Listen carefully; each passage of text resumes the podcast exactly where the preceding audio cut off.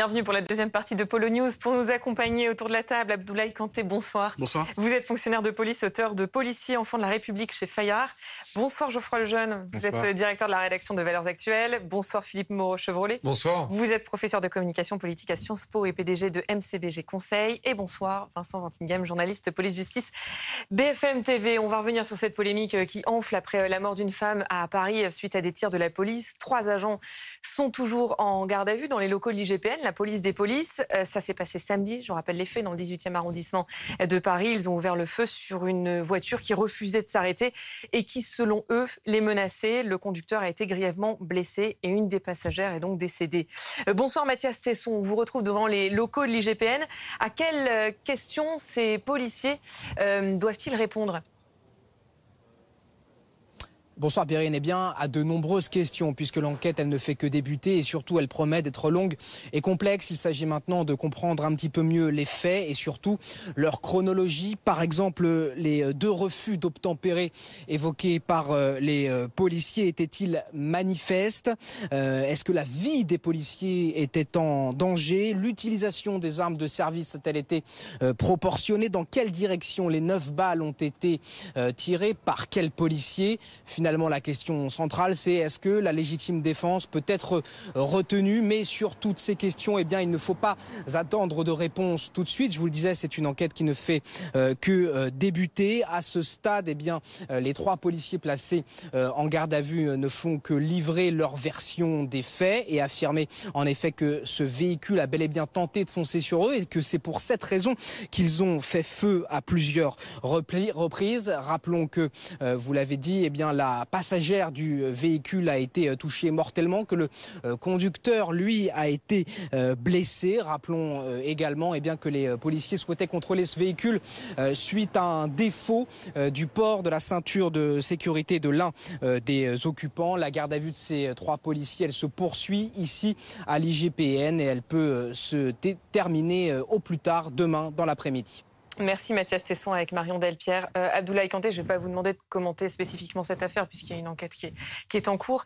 Euh, néanmoins, euh, cette affaire, elle survient un mois et demi après une autre affaire du même genre dont on a beaucoup parlé aussi au niveau du Pont Neuf, euh, où là, ce sont deux personnes qui ont été euh, tuées euh, et, et un policier qui, a été, qui a été mis en examen. Il y a aussi eu ce week-end, euh, alors là, Heureusement, il n'y a pas eu de, décès, pas de blessés, mais il y a aussi un policier qui a ouvert le feu sur un, en Isère sur un homme qui tentait de prendre, prendre la fuite avec une voiture. Comment vous l'expliquez? Est-ce que vous dites c'est la loi des séries ou est-ce que vous dites il y a quand même peut-être un, un petit souci à ce niveau-là? Bah, tout d'abord, je voudrais commencer déjà pour euh, déjà apporter mon soutien à la famille de la victime et aussi à nos collègues qui vivent des moments très difficiles. Parce que je peux vous assurer qu'aucun policier ne se satisfait de la mort de quelqu'un dans ces conditions. Encore une fois, quand il y a un refus obtempéré, aucun policier ne tue pour, euh, à cause d'un refus obtempéré. On va dire il fait usage de son arme parce que sa vie est en danger. Et je rappelle encore une fois que le refus obtempéré, c'est quoi? C'est juste que simplement vous avez l'intention de vous soustraire à un contrôle d'un policier ou de gendarme. Et effectivement, c'est vrai que quand euh, personne ne s'arrête pas, elle peut aussi occasionner des dégâts. C'est-à-dire euh, tamponner une vieille dame ou quelqu'un. Et le but du policier, c'est justement de qu'elle puisse euh, obéir aux injonctions de la police. Mais quand on voit que malheureusement, euh, oui, il y a eu usage de cette arme, la justice le dira, il y a une enquête en cours. Mhm. Et j'ai envie de dire que la police n'a pas eu ce permis de tuer. Si elle a fait usage de cette arme, c'est qu'elle n'avait pas eu le choix parce que la vie était en danger. On va voir dans un instant les, conditions avec vous, Vincent Ventingham, euh, la procédure en cas de, refus d'obtempérer et sous quelles conditions on peut effectivement utiliser une arme à feu. Euh, avant, Natacha, votre regard sur cette affaire, est-ce que vous considérez que c'est un fait euh, dramatique mais exceptionnel ou est-ce que c'est révélateur peut-être d'une difficulté à gérer euh, certaines situations au sein de la police? Je pense qu'il va falloir, et on va le, voir euh, à l'instant, rappeler les chiffres, c'est-à-dire qu'il y a visiblement une augmentation du nombre de refus d'obtempérer, c'est-à-dire du nombre de gens qui n'obéissent pas quand un fonctionnaire de police leur donne un ordre pour une raison précise, que ce soit parce qu'ils ont un frein la loi, que ce soit pour un contrôle ou ce genre de choses. Et euh, vous le disiez à l'instant, Abdoulaye Kanté, aucun euh, fonctionnaire de police ne s'amuse à faire un carton sur quelqu'un qui a refusé d'obtempérer. La question n'est pas là. En revanche, il y a une enquête et il va falloir savoir exactement si l'usage de l'arme à feu était, euh, justifié. Mais euh, je pense qu'il y a un problème de fond qui est le rapport entre une partie de la population française et la police, parce que cette augmentation du nombre de refus d'obtempérer est significative, me semble-t-il, d'une conception de la loi, de l'acceptation de, des demandes des fonctionnaires de police sur lesquelles il va falloir se pencher. Je, pense qu'il y a là quelque chose de révélateur et qui met en danger l'ensemble de la population, les fonctionnaires de police et ceux qui refusent d'obtempérer. C'est-à-dire que ce genre de situation, si elle, si elle augmente, euh, risque d'aboutir à la multiplication de, ces faits. Donc il y a de toute façon un sujet. Gérald Darmanin disait il y a quelques mois euh, qu'on avait un refus d'obtempérer toutes les, toutes les 20 minutes. On est dans ces proportions-là aujourd'hui? Oui, on est dans ces proportions-là. Alors, c'est pas un phénomène qui est récent ou nouveau, c'est-à-dire qu'il y a quelques années, c'était un refus d'obtempérer toutes les 30 minutes. Et effectivement, depuis 2020, on assiste à une augmentation. On a parlé de 5% d'augmentation. On parle quand même aujourd'hui de quasiment 25 000 refus d'obtempérer chaque année, donc ce qui est énorme.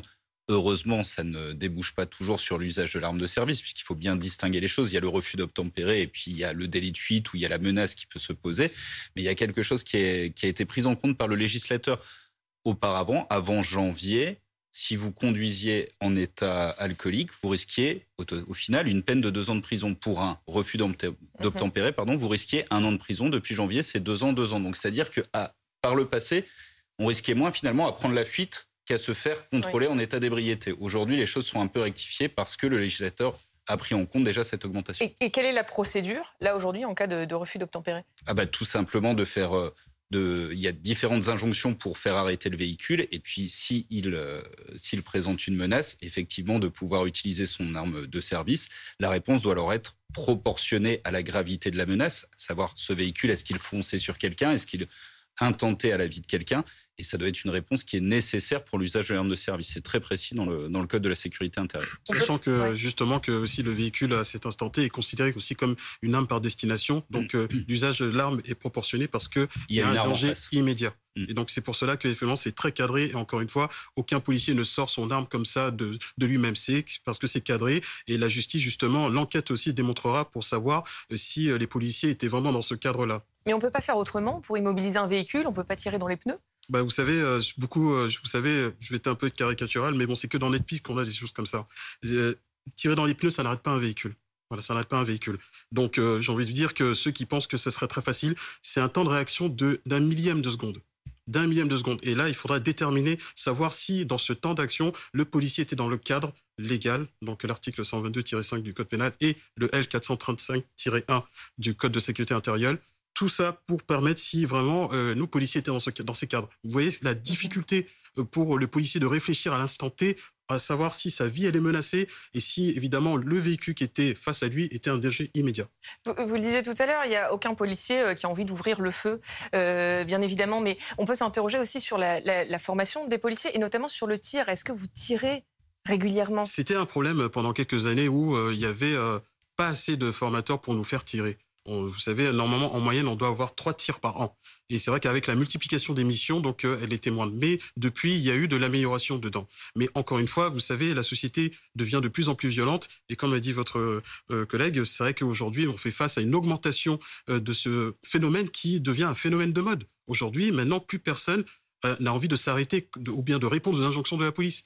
Je rappelle encore une fois que depuis l'an 2000, nous avons pratiquement plus de 18 policiers et gendarmes qui sont tombés à cause d'un refus d'obtempérer. Des personnes qui l'ont roulé dessus. Est-ce que ça peut mettre justement les policiers à cran et euh, faire en sorte bah, qu'ils sortent plus facilement leur arme malgré, malgré, situation. Malgré tout, quand même, nous ne sommes pas des, entre guillemets, ceux qui pensent des cow-boys où on n'a pas le permis de tuer. On a quand même un petit peu de, réflexion parce que certains, euh, voilà, pensent qu'on on tue comme ça à la va-vite, mais encore une fois, nous sommes, il y a, on est cadré et il y a aussi des instances aussi derrière qui nous, qui nous surveillent. Moi, je suis scandalisé par le, le, le petit climat politique qui s'est installé depuis ces deux affaires. Vous savez, qui consiste à des... Alors, je, je, je ne dévoile vous pas ce débat. un petit peu, mais, dans quelques secondes, mais, je vous montre le tweet de Jean-Luc Mélenchon. Mais malgré tout, et je vous laisserai raconter euh, l'histoire de Mélenchon, mais c'est, c'est, on, on, a l'impression aujourd'hui à, à, écouter ou à lire euh, la presse ou à écouter certains responsables politiques, dont Mélenchon évidemment est aujourd'hui le chef de file, on a le sentiment qu'on vit en danger, menacé par une police qui est prête à dégainer à tout moment. Euh, or, moi, j'ai envie de dire, on a parlé tout à l'heure des, des, du refus d'obtempérer toutes les 20 minutes, et Natacha parlait du, du défi permanent en fait à l'autorité et à la police qu'on vit dans, ce pays. je trouve au contraire que les policiers sont extraordinaires de sang-froid. Quand vous imaginez que toutes les 20 minutes, le, le, début de la situation de la rue Custine il y a quelques jours se produit et qu'il y a quasiment jamais de mort. Ils sont exemplaires. Et moi, pour parler avec, avec beaucoup d'entre eux et régulièrement, je sais que sortir son arme pour un policier, c'est quasiment de l'ordre maintenant du traumatisme. En fait, ils savent qu'ils n'ont strictement rien à y gagner. Donc, donc ça se passe dans des conditions où leur vie est menacée. L'enquête dira si c'était le cas euh, dans les deux cas précisément. Mais maintenant, il faut aussi raconter ce qui se passe quand euh, les policiers ne sortent pas leurs armes. il y a une autre, un autre fait divers, et bizarrement, on en parle beaucoup moins, et on n'entend pas Mélenchon en parler, qui s'est produit dimanche dernier, le 29 euh, à Paris également. Il y a deux policiers qui sont face à une, voiture, refus d'obtempérer. il s'agit de quelqu'un qui est en train de la conduire, qui est alcoolisé et drogué. Et ils étaient dans la situation, ils sont menacés, ils ils leur roulent dessus, ils sont dans la situation où ils pourraient sortir leurs armes. Et puisqu'ils ont en général beaucoup de réticence à le faire, ils se jettent sur les et euh, ils ne sont pas écrasés. Et euh, trois quarts d'heure plus tard, cette voiture tue une jeune femme à Paris. Et, ce fait divers-là a été beaucoup moins médiatisé parce qu'il s'est pas terminé euh, contre la police. Mais c'est ça la conséquence aujourd'hui d'un refus d'obtempérer où les policiers ne font pas leur travail. Donc il faut, il faut montrer toutes les situations et expliquer en fait le grand danger. je suis désolé, il y a une inversion des valeurs aujourd'hui à commenter le fait de savoir si les policiers tirent suffisamment ou pas, ou si leur déontologie est suffisamment au point, alors qu'ils sont face à une situation mais gravissime où on leur, on leur dénie en permanence le, droit, enfin le droit, leur, le, ce qui est leur fonction en fait, c'est-à-dire de faire régner euh, l'ordre et de faire respecter la loi. Mais ce qui me frappe, c'est que, pardon Natacha, c'est qu'on parle de la police, donc sous-entendu, n'importe quel policier dans cette situation aurait fait la même chose? Alors, on vient de, de le dire. La question, c'est l'évaluation. C'est en effet chaque policier en son âme et conscience face à une situation dont nul ne peut dire si nous, nous, saurions euh, agir euh, correctement mis dans ces, conditions-là. C'est une question de formation, c'est une question de sang-froid. Donc évidemment qu'il y a des tas de choses, à, y il y a des questions à se poser face à un fait comme celui-là. En l'occurrence, ces, fonctionnaires de police étaient-ils bien formés? Ont-ils en effet respecté les règles? Sont-ils suffisamment habitués à gérer des cas comme ça pour agir correctement? Bien sûr, et toutes ces questions sont légitimes et elles sont nécessaires et elles vont être posées par l'enquête. Je pense, il, il, me semble que finalement, le, on peut se féliciter de ces enquêtes. On voit euh, en effet avec l'affaire du Pont-Neuf qu'il n'y a aucune euh, complaisance vis-à-vis des fonctionnaires de police, mais aucune. Donc les enquêtes sont faites rigoureusement. En revanche, je suis d'accord avec vous, Geoffroy Lejeune, il y a un moment où il faut rappeler aussi les conséquences de ces refus d'obtempérer et le nombre de, de, gens qui meurent parce que des conducteurs alcoolisés, drogués, ont foncé. On pense au fils du chef Yannick Aleno. On pense, mm. voilà, ces, ces cas-là sont monstrueux. Alors, nul ne mérite de mourir pour un refus d'obtempérer. Mais en effet, il faut parler de, de tout. Parce que je pense qu'effectivement, comme vous l'avez dit, c'est que ça montre aussi cette forme d'atmosphère de, on va dire, de haine anti-flic. Mais c'est même pas anti-flic, c'est un problème avec l'autorité j'ai envie de faire un peu de pédagogie. Quand un policier ou un gendarme vous donne des injonctions, arrêtez-vous. Parce que c'est pas, euh, si vous vous arrêtez pas, c'est pas les policiers qui vont vous tuer, c'est que vous pouvez peut-être tuer d'autres personnes parce que vous avez l'intention de vous soustraire à un contrôle. Et c'est ça qu'il faut essayer de faire comprendre. Mais quand on voit le message euh, ambiant, euh, après on en parlera, politique, euh, elle est de cette forme de détestation de l'autorité, je pense que nos concitoyens n'ont pas besoin de ça. Alors je vois que vous êtes impatient d'embrayer sur l'aspect politique de cette affaire. On va le voir, ce fameux tweet de Jean-Luc Mélenchon, si ça vous a échappé. voilà ce qu'a dit le leader de la France Insoumise. La police tue et le groupe factieux Alliance justifie les tirs et la mort pour refus d'obtempérer. La honte c'est quand Voilà ce que dit euh, le, leader de la, France insoumise. Réaction sans plus tarder du syndicat Alliance qui a annoncé sa volonté de porter plainte. Nous allons pour la troisième fois porter plainte, car quand nous ne sommes pas des factieux, nous sommes une secte. Monsieur Mélenchon a tendance à oublier que nous sommes euh, des représentants du personnel, que nous avons été élus par des milliers de policiers, donc à travers nous, c'est des milliers de policiers qui l'attaquent. Mais malheureusement, Monsieur Mélenchon n'en est pas à ça près. M. Mélenchon est insultant et M. Mélenchon, pour récolter quelques voix, passe son temps à faire des contre-vérités, à dire des contre-vérités et à mentir, à mentir aux citoyens. C'est assez dangereux de, citer euh, aujourd'hui sur votre antenne que finalement euh, c'est la police qui serait à l'origine des éléments de délinquance. La police est confrontée à une violence de plus en plus, euh, comment on va dire, sans aucun, sans aucun garde-fou. Alors, je précise effectivement que cette confrontation entre Jean-Luc Mélenchon et Alliance, c'est pas la première. Euh, Alliance, le syndicat avait déjà porté plainte dans l'affaire du Pont-Neuf parce qu'il a, il a tenu des, propos euh, similaires. Oui, mais euh, on n'est pas obligé de partager les positions du syndicat Alliance, qui est un syndicat très spécifique, hein, Vincent peut, expliquer un petit peu.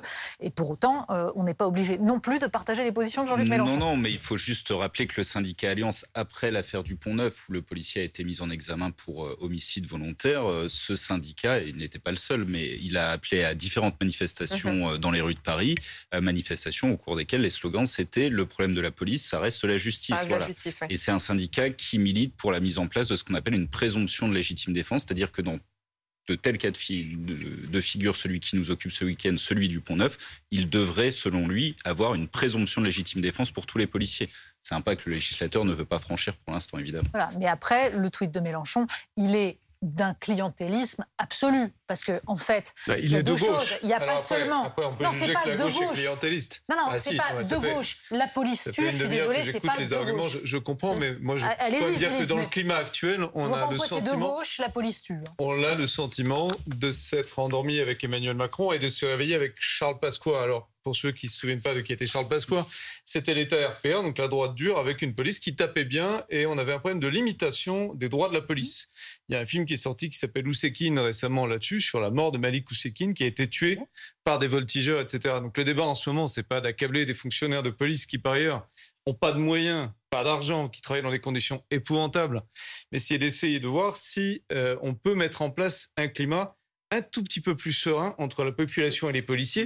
Parce que là, il y a eu un mort quand même. Moi, j'entends tous les arguments techniques. Euh, Je vous rappelle qu'il y a une personne qui est morte, qui a neuf balles qui ont été tirées, qu'on est en plein Paris, qu'il y a des gens à côté. il y a des gens qui peuvent recevoir des balles. Il y a pu y avoir des balles perdues. Il y a un problème quand même de, de proportion comme ça de l'extérieur. La raison pour laquelle on a cette émission, c'est qu'il y a un problème de proportion entre ce qui a été fait et ce qui semble avoir déclenché ça, c'est-à-dire le non-port d'une ceinture de sécurité. Donc la question de la gestion de la police après les événements au Stade de France, elle se pose quand même. Il y a un problème de management de la police qui a pas l'air d'être assuré. Je suis désolé. Non, mais c'est pas le problème des policiers de base. C'est un problème de management. Faites pas croire. Faites comme Mélenchon. Faites pas croire que c'est un problème de port de ceinture. C'est un problème de Mélenchon. C'est un problème de port de ceinture. On leur demande de s'arrêter. Ils ne s'arrêtent pas. Ils roulent sur les policiers. C'est ça. Oui, mais on va pas rétablir la peine de mort pour euh, pour ça. Parce que on sait qu'on a permis tuer. On a pas permis tuer. Non, vous n'avez pas le permis tuer. Moi, je m'adresse pas. Je pense que c'est mal managé. Je pense que la police depuis un moment, on la manage plus on la défend. C'est-à-dire que Darmanin, il dit je suis le premier flic de France, mais il leur donne jamais d'argent. Ne fais pas trop de. C'est comme si je vous disais je vais vous aider, sauf que je vous donne rien pour vous aider. Donc il vous dit qu'il est le premier flic de France. Je peux vous dire c'est pas aussi simple. Mais il vous donne pas de moyens de le faire. Il y a pas de management. Aucun policier ne se lève le matin pour dire la différence s'il y a quelque chose qui je tuer. Je comprends. Je pense que vous êtes mal managé. Je pense qu'il y a vraiment si, on peut juste dire un mot, il y a une chose que je ne comprends pas. C'est je, pour ma part, je considère que Gérald Darmanin ne rend pas service aux policiers en expliquant que quoi qu'il arrive, la police a ah bah, toujours raison, qu'elle fait tout très bien. Je ne pense pas non plus que le syndicat Alliance rende service aux policiers avec sa présomption de, légitime défense. En revanche, je ne vois pas pourquoi parce qu'on n'est pas d'accord avec Gérald Darmanin, il faudrait trouver formidable le tweet de Jean-Luc Mélenchon qui, en effet, modifie totalement l'histoire. On n'est pas en train de parler de policiers qui ont tiré sur un type parce qu'il n'avait pas mis sa ceinture. La question, et c'est pour ça qu'il y a enquête, va être de savoir si cette voiture fonçait sur les fonctionnaires de police et s'il a été nécessaire pour eux de tirer pour éviter de se faire rouler dessus, ce qui n'est pas du tout la même chose.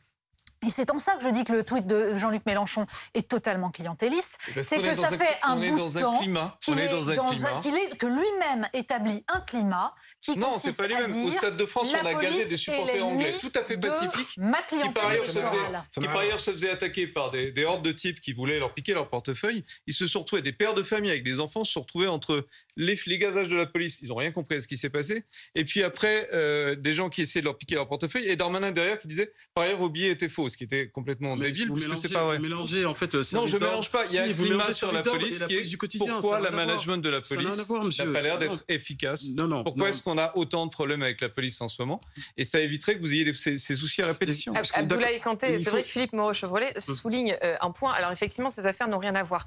Mais euh, quand on suit euh, l'actualité, qu'on est, qu'on est, qu'on est français, qu'on regarde l'actualité chaque jour, on se rend compte qu'effectivement, quasiment chaque jour, ces derniers temps, il y, a un, il y a un souci autour de la police. Est-ce que, même si encore une fois, ça n'a rien à voir l'histoire du Stade de France, mais on a encore vu ce week-end, pareil, Gare de l'Est, où, on a aussi eu des, personnes qui mmh. tentaient de rentrer dans des bus de remplacement parce qu'il y avait eu des soucis Gare de l'Est qui ont été gazés.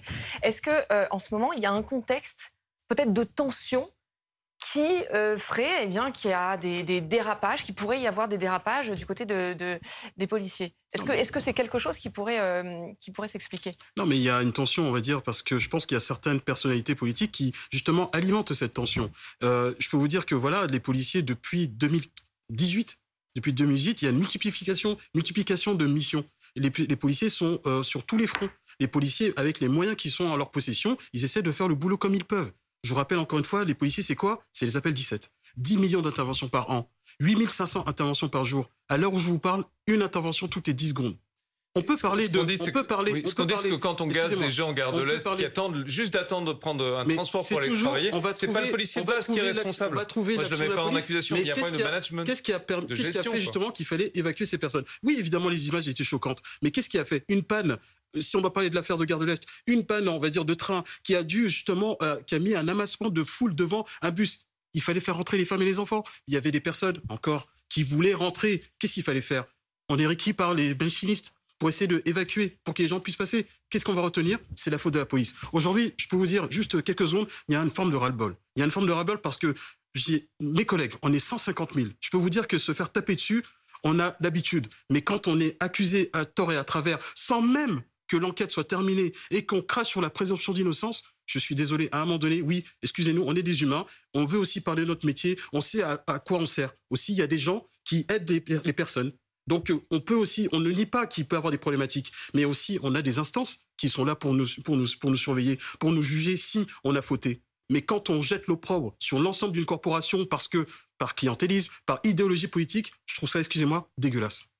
Est-ce que ce serait pas bénéfique pour vous euh, à un moment donné aussi de, euh, au lieu de systématiquement euh, trouver entre guillemets des excuses à certains faits, peuvent se passer. Aussi de, non, mais aussi de reconnaître à un moment donné, de dire bah, effectivement, là, ça a été mal géré. Stade de France a été mal géré. La gare de l'Est a été mal gérée. Effectivement, euh, là, un, policier euh, n'a pas à ouvrir le feu. Alors, il y, a une enquête, donc c'est compliqué de commenter une enquête. là, on ne sait pas. Donc euh, là, on s'avance un peu. Mais, ce que je veux dire, c'est que, ce discours-là, est-ce qu'à un moment donné, il ne faut pas aussi reconnaître des, dérapages dans la police? Mais Sur le Stade de France, si je peux me permettre, c'est le problème du donneur d'ordre aussi. Enfin, je veux dire, on a un ministre, un mhm. préfet de police, c'est exactement comme pendant les Gilets jaunes.